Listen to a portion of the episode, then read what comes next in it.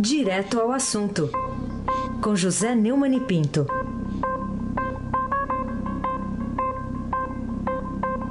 Neumani, bom dia. Bom dia, bem-vindo de volta, Raíssen Abac. Obrigado. O craque. Bom dia, Carolina Ercolim, tintim por tintim. Bom dia. Bom dia, Almirante Nelson. 3 a 0 é duro, hein, Almirante? E o seu pedalinho. Bom dia, Diego Henrique de Carvalho. Bom dia, Moacir Biasi. Bom dia, família Bonfim. Noel Alice Isadora. Bom dia, ouvinte da Rádio Eldorado 107,3 FM. Aizen Abac, o craque. Vamos começar falando do, dos, da, dos sete pedidos de impugnação da candidatura de Lula à presidência da República que estão Sete para. Não é conta de mentiroso, não, né? Não, não. São sete pedidos que estão para ser relatados pelo ministro Luiz Roberto Barroso lá no TSE. É, tem chance de sucesso antes que essa candidatura se imponha como fato consumado? Pois é, o, o, o PT tentou investir até contra a sorte. Os advogados do Lula tentaram transferir, assim, só por vontade própria, para o Admar Gonzaga. O Admar Gonzaga, que já tinha quatro é, pedidos é, seus cuidados, os devolveu para que Carmen Lúcia decidisse. E Carmen Lúcia decidiu que o sorteio foi feito, o sorteio deve ser obedecido, assim é que funciona a justiça. O, o Barroso não, não é, está longe de ser suspeito de admirador do Lula, mas ele já deixou claro que é, ele está é, com o cidadão, ou seja, o cidadão precisa ser informado o mais rapidamente possível, mas ele precisa cumprir prazos os prazos são é, fundamentais na justiça. A justiça funciona com prazos. E aí eu me lembrei de uma frase que, é, com a qual o Gabeira encerrou, Fernando Gabeira, né, aquele do Que é Isso Companheiro, encerrou o seu artigo é, muito engraçado, muito bom e muito profundo no Globo é, na semana, o Meditando com Daciolo. E ele termina de uma forma que eu considero perfeita. Para salvar Lula, é necessário condenar a justiça. Lula, por mais popular que seja, por mais pesquisas que ganhe, é, é transitório. O Lula passa. O Lula, como eu, como você, meu caro ouvinte, como todos nós, todos passamos. A justiça tem que ficar. A democracia depende da justiça, não depende de Lula. Então, condenar a justiça para salvar o Lula é, acima de tudo, estúpido. Carolina Ercolim, tintim por tintim. Neumani, o Estado brasileiro corre algum risco de punição pela ONU se não cumprir o que divulgou, né, de permitir que o ex-presidente petista concorra mais uma vez à eleição presidencial em outubro próximo? No, no final das contas, isso é uma grande é, confusão também, uma grande polêmica que vem se desenrolando né, ao longo do fim de semana. Mas não foi exatamente a ONU, foi uma comissão da ONU que apenas fez uma recomendação também, não foi nenhuma determinação, né? É a típica fake news do PT, né? Quando o Lula foi preso, o PT fez uma grande onda em torno de uma ida do Lula para a África para fazer uma palestra na ONU. Não era a ONU. Deu uma tremenda um tremendo falatório, mas não era a ONU. Agora, o Zé Fux, o meu xará lá do BR-18, já avisou isso no dia em que essa fake news foi, é, de, foi distribuída. A única coisa para a qual ele chamou atenção é que o comunicado, que não é do, da comissão, mas do um comitê de especialistas, que não tem nada a ver com a ONU, que não pode falar em nome da ONU, de qualquer maneira, ela revela um grau de interferência política predominante nas iniciativas da ONU e o aparelhamento pelos PTs do mundo, como ele chamou, e por países cujos interesses têm pouco ou nada a ver com a defesa da liberdade e dos direitos humanos. Em junho deste ano, os Estados Unidos decidiram se retirar da entidade, que inclui exemplos de democracia como Angola, China, Cuba e Venezuela, em protesto contra suas críticas frequentes a Israel. O Fux lembra muito bem isso, porque isso é um aparelhamento das esquerdas, que funciona também, por exemplo, na imprensa brasileira. O Jânio de Freitas publicou na Folha: o Brasil ignora tratados internacionais no caso Lula. Fake news. Carlos Alberto Sardenberg publicou Fake ONU, seu artigo de quinta-feira no Globo. São fakes todas as notícias do tipo: ONU manda, determina, exige que Lula participe da eleição. Conselho da ONU decide a favor de Lula, forçando com o Conselho por ignorância ou má fé. Eu digo logo que é por má fé, viu, meu amigo, é, meu amigo Sardenberg. Decisão do comitê obrigatória. Bom, o próprio texto oficial da ONU faz a ressalva. O texto diz: é importante notar que esta informação, embora seja emitida pelo Escritório das Nações Unidas para Direitos Humanos, é uma decisão do Comitê de Direitos Humanos, formado por especialistas independentes. Deve ser atribuída só a ele.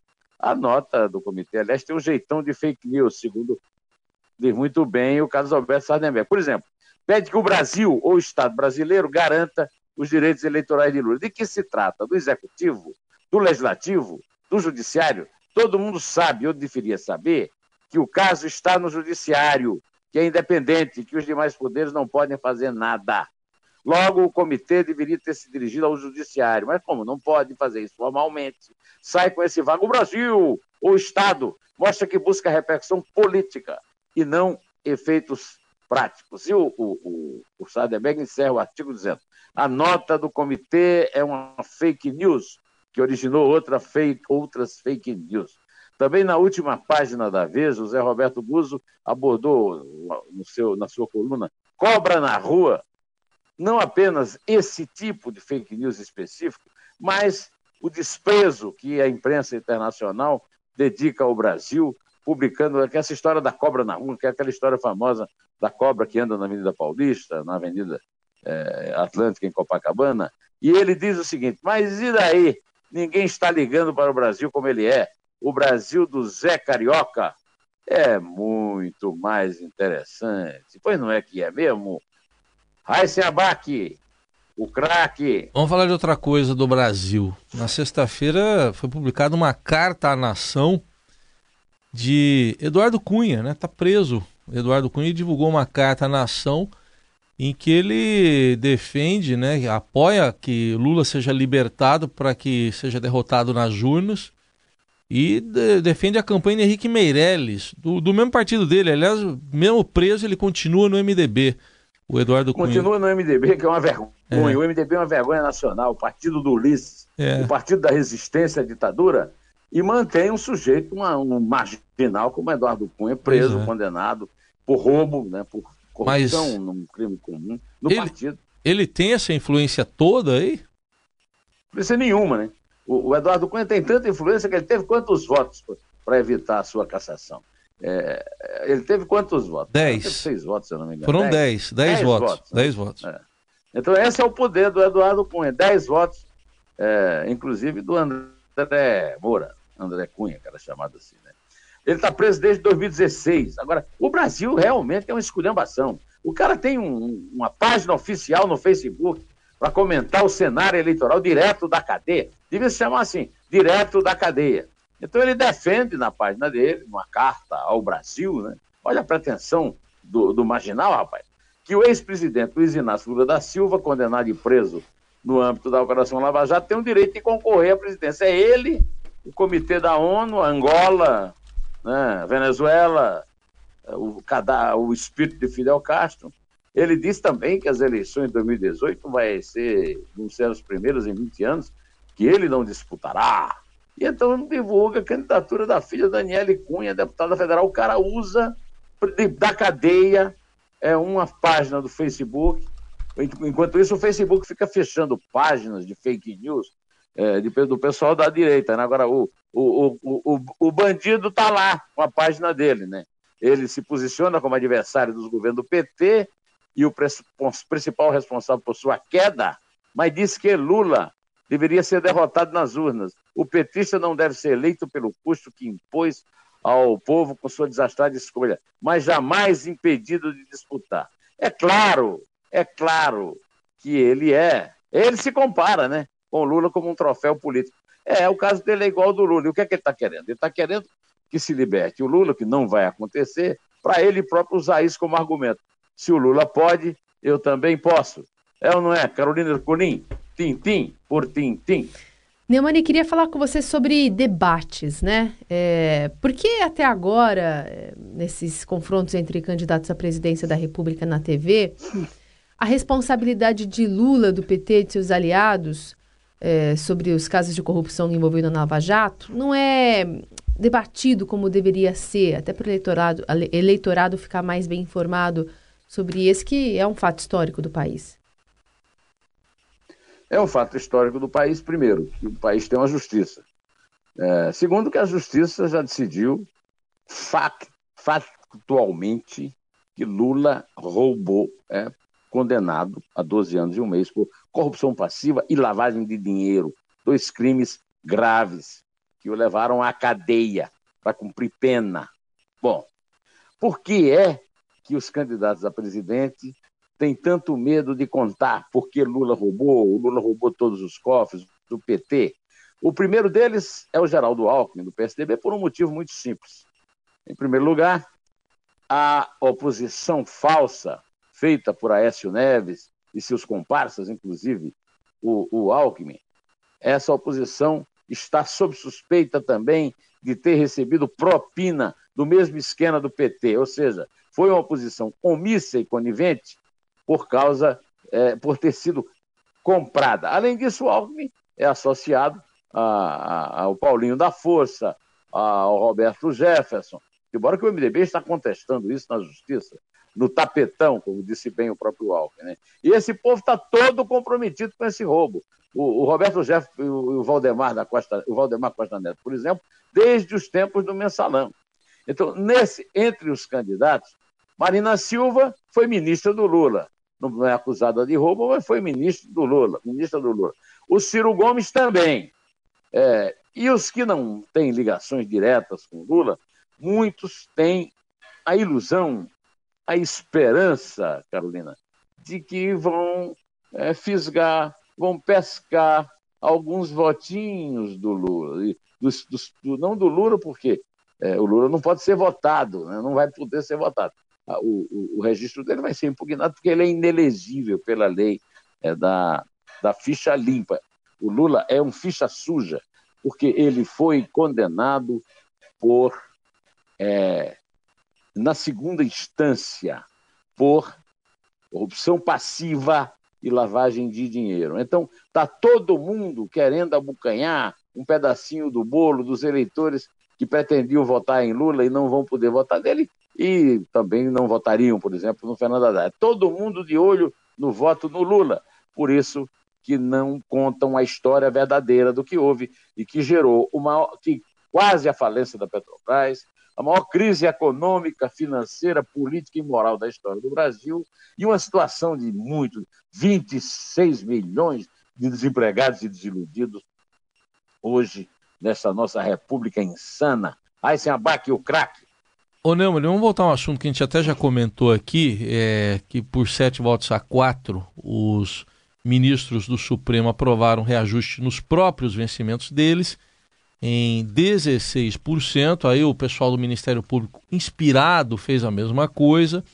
E ontem o Estadão publicou uh, um parecer aí do, do, um parecer que é lá da Câmara, da Consultoria de Orçamento da Câmara dos Deputados, mostrando que é ilegal, porque a, fere aí o, o, o teto, né? A, fere a lei do teto. Os nobres homens da toga não sabiam disso? Os nobres homens da toga não são nobres coisa nenhuma, né? Nós, o que nós comentamos aqui foi exatamente a insensibilidade, a insensatez, a falta de vergonha na cara dos 11, os sete que votaram a favor do reajuste, os quatro que votaram contra para parecer que votaram contra, mas sabendo que iam perder, inclusive Carmen Lúcia, presidente. Pois bem, agora vem essa notícia do Estadão, da, da ontem, de que dados do Tesouro Nacional apontam que o Judiciário e o Ministério Público da União já registraram que se, já registram crescimento de gastos acima do limite previsto na regra do teto, mesmo usando uma compensação adicional para pagar despesas já previstas.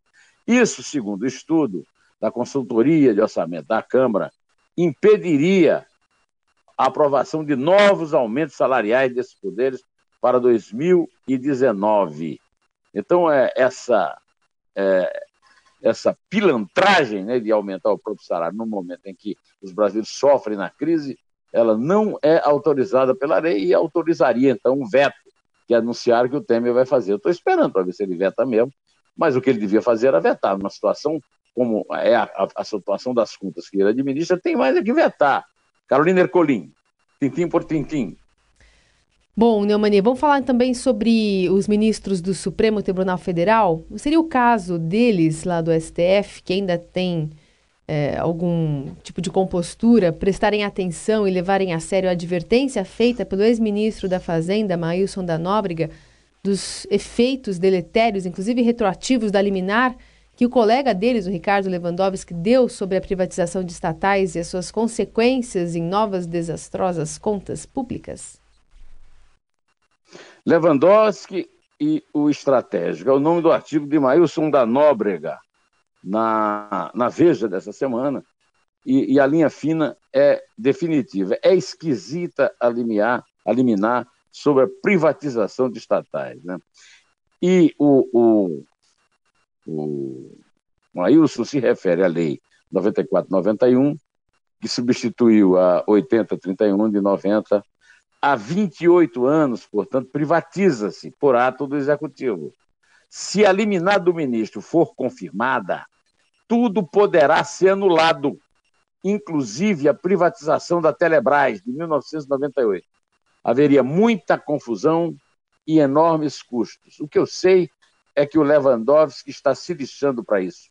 Mas os outros ministros estarão? Será que não tem um pinguinho de juízo? Será que não davam para eles para eles lerem esse artigo do Maílson e ver o desastre que é isso? O, o, nós somos num tempo, vocês não, mas talvez até o Reis ainda seja, em que se investia em linha telefônica, porque o serviço era público e a linha telefônica era um patrimônio. A privatização do telefone é o maior sucesso popular da história é, declarava no imposto de renda até, né? Tinha que pôr no imposto Declarava-se linha de telefone no imposto de renda. Hoje, a, a, eu tenho certeza que toda a população brasileira usa telefone celular e, e, e usa graças a essa privatização. Esse Lewandowski não tem jeito. Ai, sem abarque o craque.